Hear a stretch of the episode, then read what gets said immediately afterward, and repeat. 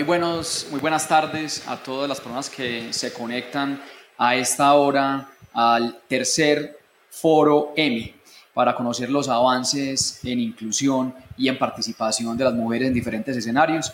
Eh, en este espacio en particular, los avances que hay en el sector energético. Y quiero empezar agradeciendo muy especialmente a nuestra vicepresidenta Marta Lucía Ramírez de Rincón y a todo su equipo de trabajo por el interés que han tenido en los avances de este sector. Hoy en este espacio nos acompañan cuatro líderes del sector energético para tener esta conversación, este diálogo. Nos acompaña nuestra viceministra de Minas, Sandra Sandoval, nos acompaña la presidenta de Cerrejón, la doctora Claudia Bejarano, nos acompaña también la gerente general de XM, que es el operador del mercado eléctrico, María Noemí Arboleda, y nos acompaña el vicepresidente ejecutivo de Ecopetrol, Alberto Consuegra. ¿Y quién mejor que una de nuestras líderes para moderar y para conducir esta conversación que nuestra viceministra de Minas? Le doy la palabra, viceministra, para que arranquemos con nuestro conversatorio.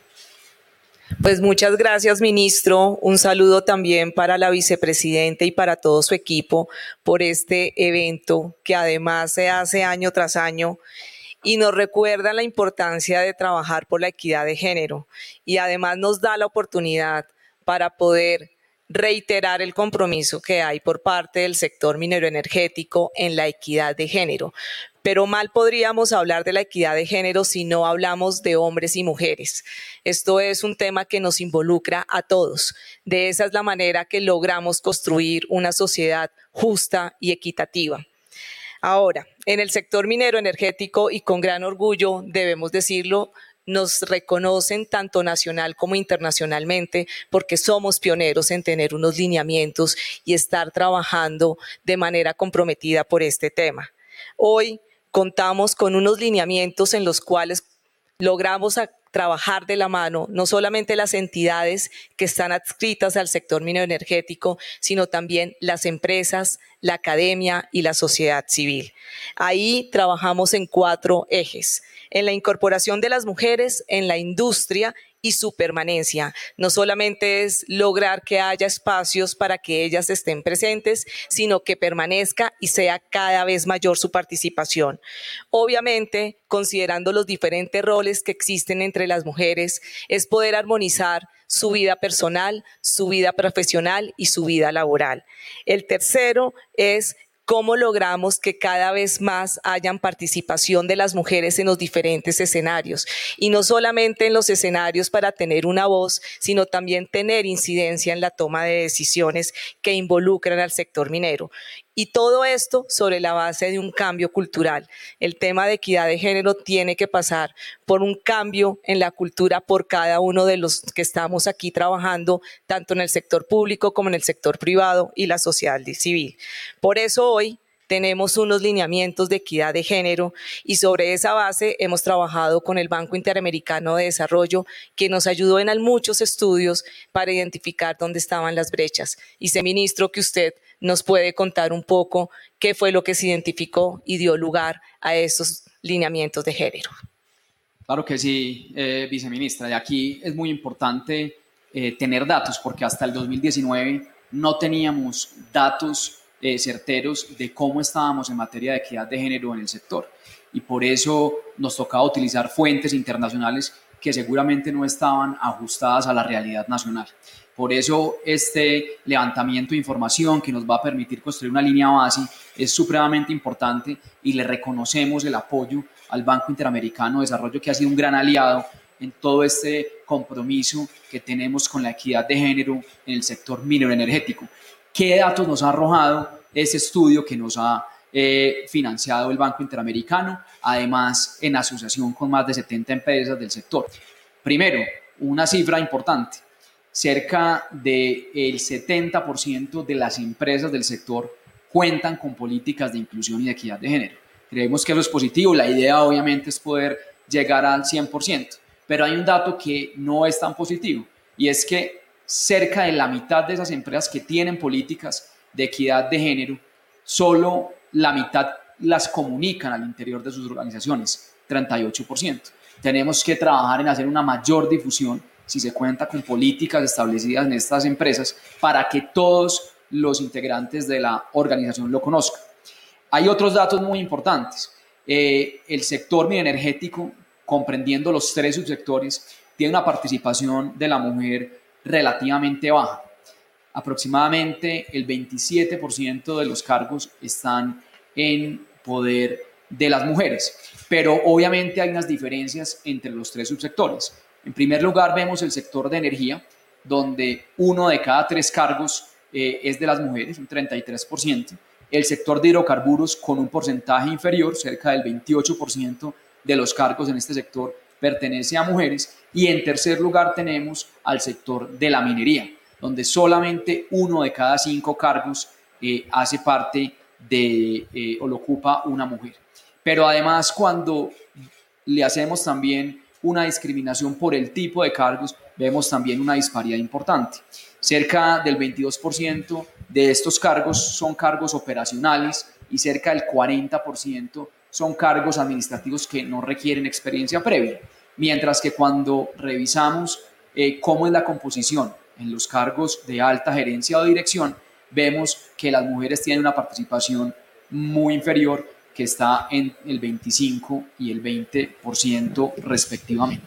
Entonces yo creo que aquí uno de los llamados más importantes, y lo hago como cabeza del sector, es a que los hombres que tenemos posiciones de liderazgo seamos unos aliados y unos socios eh, para poder cerrar esa brecha que hay en materia de equidad de género, para poder hacer un cambio cultural. Yo creo aquí, viceministra, que las cifras tienen que traducirse en un cambio de actitud, en un cambio eh, de mentalidad permanente, en donde podamos garantizar que hay igualdad de oportunidades y además en los cargos respectivos que haya también igualdad de condiciones en materia salarial y en materia de oportunidad de ascenso dentro de las organizaciones.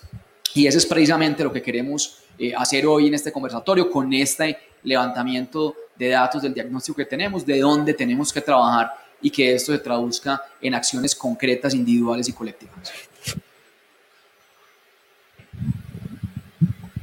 Pues, a ver, ministro, tal como usted lo plantea, con esos números, las brechas que tenemos son bastante grandes, pero también el reto que significa para el sector poder avanzar y cerrarlas. Y ahí, como usted bien lo decía, esto pasa por un cambio cultural y ese cambio cultural significa que todos los que somos parte del sector apropiamos. No solamente tenemos el compromiso, sino que lo incorporamos en cada una de nuestras gestiones.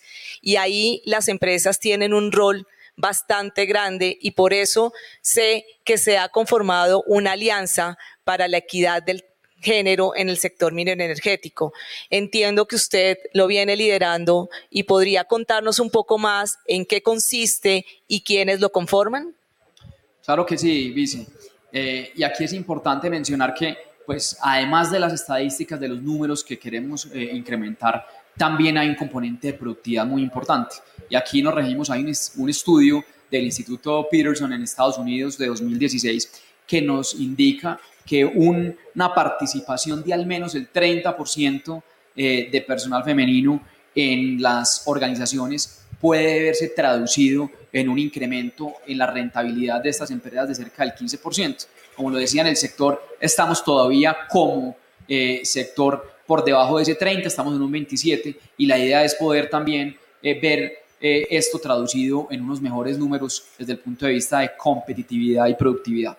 La alianza que menciona David eh, es una alianza muy importante, eh, que es la Alianza por la Equidad, la cual la hemos realizado con 34 empresas de los tres subsectores del sector minero energético, donde además también eh, participan 11 gremios y organizaciones de mujeres líderes del sector y se han unido para crear unos lazos de largo plazo, fortalecer todas las políticas de equidad de género y creo que es importante resaltar que las empresas eh, más grandes de los tres subsectores las vemos aquí representadas. Son 34, pero puedo enumerar, por ejemplo, en el caso de minería, tenemos a Drummond, tenemos a Exterran, tenemos en el caso de hidrocarburos a Frontera, a Ecopetrol, en el caso de energía tenemos a Enel Codensa, tenemos a Enel Pereira, el Grupo de Energía de Bogotá, eh, tenemos gremios como el Gremio de Energías Renovables CER Colombia, tenemos el gremio de carbón, Fenal Carbón, tenemos de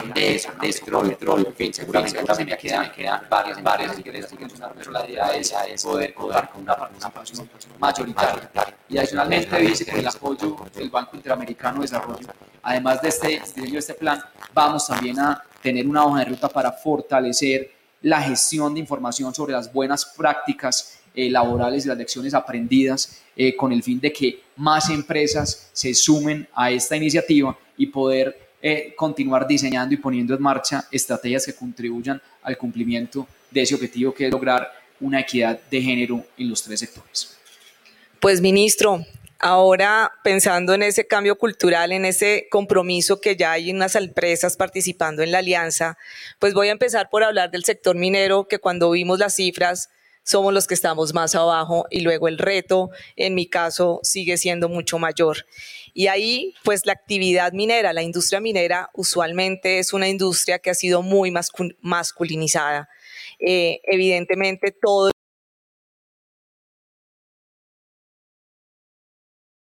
es predominantemente donde están los hombres y la participación de la mujer sigue siendo baja. Sin embargo, pues nosotros en Colombia tenemos una gran empresa que ya empieza a romper los estereotipos. Y ahí es porque encontramos en los diferentes niveles operativos y directivos la gran participación de la mujer. Encontramos mujeres que son capaces de manejar camiones de 320 toneladas. Empezamos a encontrar mujeres que lideran las escuadras de operación minera, pero también también en los cuadros directivos, en la incidencia en la toma de decisiones. Y este es el caso de Cerrejón. Cerrejón tiene el 43% de su consejo directivo compuesto por mujeres, pero adicionalmente, vuelvo y digo, en las diferentes etapas de los procesos operativos también tenemos mujeres que se convierten en referentes para todas aquellas que creen que no pueden, pero sí es posible. Y ahí pues tenemos el caso de Claudia Bejarano, hoy presidente de Cerrejón. Sin embargo, Claudia es una persona que empezó su carrera hace más de 30 años en esta empresa y ha pasado por las diferentes etapas.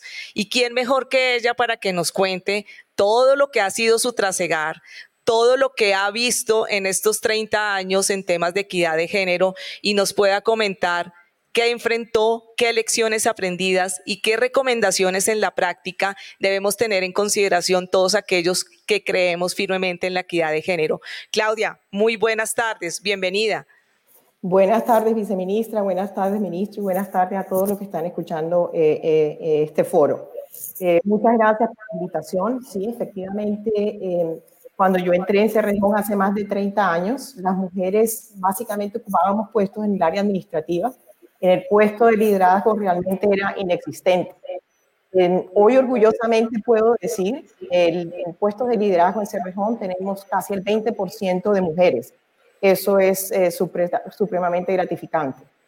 Entre las lecciones aprendidas y retos durante todo este tiempo que he estado en Cerrejón es saber que nosotras como mujeres sí podemos hacer lo que sea que nos propongamos. Podemos hacer un trabajo excelente igual que el de los hombres.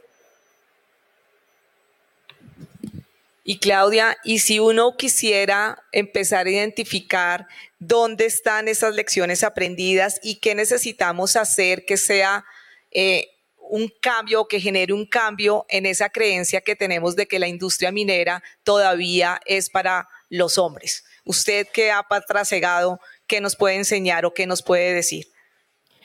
En, todo este proceso, eh, lo importante es que nosotras las mujeres tengamos claridad de que sí podemos hacerlo, ¿cierto?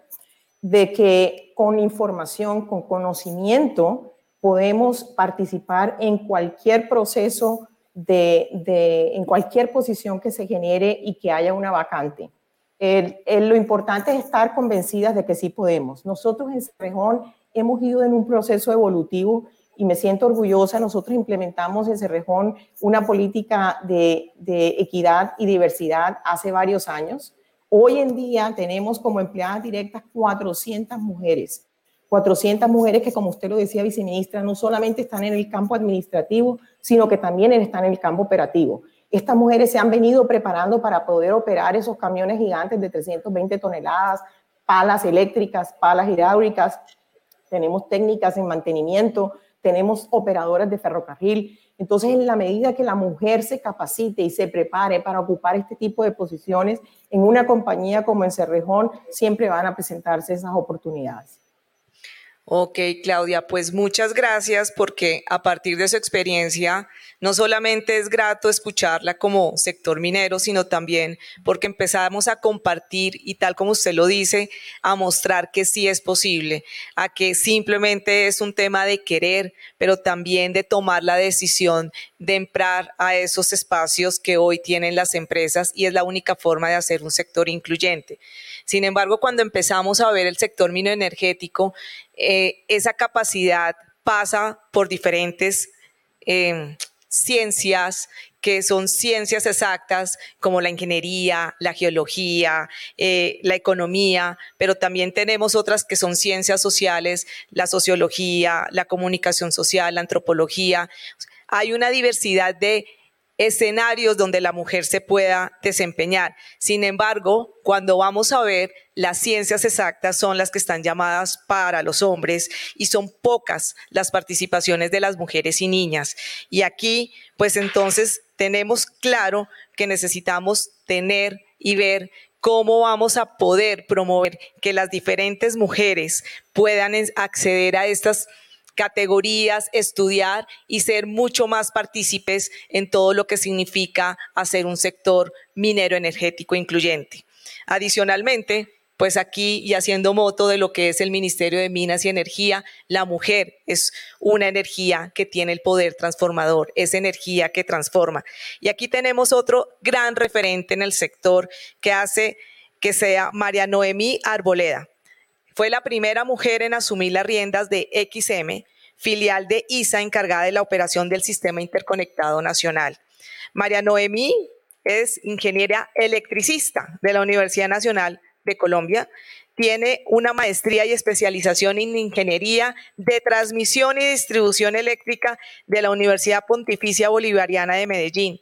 Y aquí, pues, María Noemí cuando todo lo que hemos dicho, donde hay una baja participación de las mujeres en esas carreras que son de ciencias exactas, ¿usted qué nos puede compartir de su experiencia y cuál sería el consejo para que las mujeres y las niñas puedan verse atraídas por entrar a esas carreras y tener unos altos cargos en todo lo que puede ofrecer el sector energético?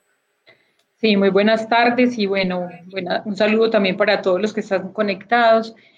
Pues a ver, yo creo que em, eh, la presencia de las mujeres en estos campos eh, sigue siendo muy reducida, tú lo decías ahorita, eh, pero es muy importante despertar ese interés en, en, las niñas para estas áreas desde edades muy tempranas, ¿cierto? Enseñarles a descubrir que, que en esas ciencias pues pueden encontrar como la inspiración de, para su futuro está demostrado, yo creo que a nivel de, todas las empresas, que equipos, de, equipos de investigación y trabajo diversos son mucho más innovadores y permiten eh, que nuevas perspectivas sean incorporadas como en los procesos. Pienso que se requiere realmente, primero, eh, superar estereotipos, estereotipos que vienen incluso a veces desde el mismo hogar, desde las mismas familias. Entonces hay que mostrarles a estas niñas las posibilidades del futuro y que tengan acceso a esa educación Creo que los centros educativos también son responsables de desmitificar ciertas profesiones e informar a alumnas y alumnos de la aplicación práctica que tienen estas, todas estas, estas ciencias. Eh, y creo que también parte de la responsabilidad se debe dirigir también a los medios de comunicación, ¿cierto? Tienen en sus manos una herramienta muy poderosa para dar visibilidad a profesionales que inspiren a los más jóvenes. La industria también tenemos que estar allí, ¿cierto? Eh, incentivando, no sé, acercándonos a las instituciones educativas para identificar talentos y también hacer un acompañamiento a nivel de programas de desarrollo, mentorías, pasantías que permitan realmente la participación de una manera equitativa de niñas y niños pues, en estas carreras. Pues gracias, María Noemí. Ese es, creo que, una de las acciones que tenemos que incorporar en, todo nuestro ejercicio. Pero, ministro, como hablamos de equidad de género, la equidad de género implica participación de hombres y mujeres. Y aquí yo quisiera que usted le diera paso a la otra persona que tenemos invitada para que nos comparta su experiencia y su visión desde la equidad de género. Claro que sí, Vici. Y pues ahora tenemos al vicepresidente ejecutivo de Ecopetrol, que es el doctor Alberto Consuegra. Y aquí hay que hacer una introducción para contarle a los que están conectados parte de la transformación que viene haciendo el Grupo Ecopetrol a través eh, de las políticas del Gobierno Nacional de Transición Energética. Y aquí hay una gran oportunidad en materia de una mayor participación laboral de las mujeres en el sector energético en general. Cuando revisamos, por ejemplo, las proyecciones de la Agencia Internacional de Energía, nos dice que si la transición energética, donde la masificación de energías renovables juegan un papel fundamental, y lo vemos hoy en Colombia, eh, en una realidad que año a año crece de manera exponencial la participación de estas fuentes de energía en nuestra matriz, vemos que hay un potencial también de empleo muy grande. Lo que dice la Agencia Internacional de Energía Renovable, IRENA, por sus siglas en inglés, es que la participación en el sector laboral puede pasar de cerca de 10 millones eh, de empleos a más de 29 millones al 2050. Y aquí, Alberto, Ecopetrol que ha venido siendo parte de esta transición energética, la pregunta eh, para uno de los líderes de este grupo eh, empresarial colombiano es de qué manera han venido participando las mujeres en esa apuesta por la transición energética y la masificación de energías renovables no convencionales. Ministro, muchas gracias. Un saludo para la vicepresidenta, su equipo, para la viceministra, para mis compañeros de panel, la doctora Claudio, a la doctora María Noemí y a todos los que nos escuchan y nos ven a esta hora. Eh, fíjense que el tema de transición energética se volvió vital en nuestra agenda y es parte de la estrategia empresarial. Mirando hacia el futuro, nosotros estamos viendo la necesidad de posicionar el gas como el combustible de la transición en el mediano plazo y al hidrógeno como el combustible renovable en el largo plazo. Esa agenda en particular está siendo liderada por la vicepresidencia de gas en cabeza de una mujer. En los temas asociados con medio ambiente que son fundamentales eh, desde el punto de vista de sostenibilidad para la empresa y para el país, porque ahí tenemos que posicionar temas tales como el agua. Eh, para conocimiento de todos, nosotros tenemos una producción de 600 mil barriles diarios de crudo, alrededor de 100 mil barriles equivalentes de gas pero producimos 13 millones de barriles al día de agua. Y el agua necesita ser tratada, manejada, dispuesta. Y ahí hay una apuesta también a que esa agua después tenga eh, un componente importante de crecimiento en el sector agroindustrial. Entonces, eh, en los temas ambientales también la cartera está siendo manejada por una mujer y finalmente nada es posible si tenemos un entorno sano en las regiones el tema social, el tema de reactivación económica, de diversificación y prosperidad social se vuelve fundamental y también está liderado por la mujer. En renovables no convencionales tenemos la meta de ser el principal autogenerador del país, llegando a una meta de 400 megavatios hacia el año 2023. Y ministro, con el Parque Solar Castilla, que aportó 21 megavatios ahí tuvimos la oportunidad de generar durante la construcción 700 empleos, pero con una sorpresa muy buena que fue la vinculación del 39% de mujeres, muchas de ellas madres cabeza de familia. Para los siguientes proyectos de renovables, particularmente granjas solares, ya hemos establecido cláusulas en los contratos de servicios de manera que el componente, el contenido de mujeres se mantenga en la construcción de las granjas solares y también abrir esa posibilidad en los parques eólicos, de manera que mantengamos un rango de participación de las mujeres entre el 30 y el 40%, pero ¿por qué no ponernos una meta mucho más agresiva y de llegar a ese 50% en la participación? Nosotros estamos conscientes de que la agenda de transición energética exige que generemos nuevas habilidades y nuevas competencias donde la capacidad de adaptación y la innovación serán fundamentales. Por eso desde ya tenemos que asegurarnos que en las nuevas generaciones tenemos, eh, aseguramos procesos de selección sin sesgos. Destacamos el trabajo de la mujer y quiero compartir con ustedes que recientemente terminamos el ejercicio de evaluación de desempeño en la zona operativa, donde tenemos 1.182 mujeres. Y en ese ejercicio, el 30% de nuestras mujeres lograron calificarse en, las, en las categorías de destacados y excepcionales, contra un 20% de los hombres. Es decir, ya estamos haciendo un ejercicio riguroso para asegurar transparencia en los procesos. Pero también hay que continuar impulsando el liderazgo femenino, visibilizando a las mujeres del grupo empresarial. Y ahí estamos viendo que tenemos que hacerle un seguimiento con mentoría a las aquellas potenciales sucesoras y trabajar en semilleros de profesionales donde la expectativa en un programa que recientemente sacábamos para vincular 150 nuevos profesionales es que logremos que la participación femenina sea del orden del 50%. Y finalmente hay un, un, dato importante. Tenemos que trabajar todos para asegurar que el potencial de liderazgo en las regiones lo vamos levantando. Y ahí estamos creando programas educativos con énfasis en la niñez y en la adolescencia, especialmente aquellas niñas y jóvenes quienes están en condición de vulnerabilidad. Y por eso estamos impulsando el programa Ella es astronauta, de la mano de la Fundación She's y el Space Center de la NASA, en la que seleccionamos ya 15 niñas, en particular de las áreas de Cantagallo, Puerto Wilches y Barranca, para una inmersión que las permita ir desarrollando poco a poco en la formación de carreras STEM. Entonces, ahí hay una apuesta grande de seguir nutriendo eh, con, el, participación de mujeres en, eh, en el grupo empresarial.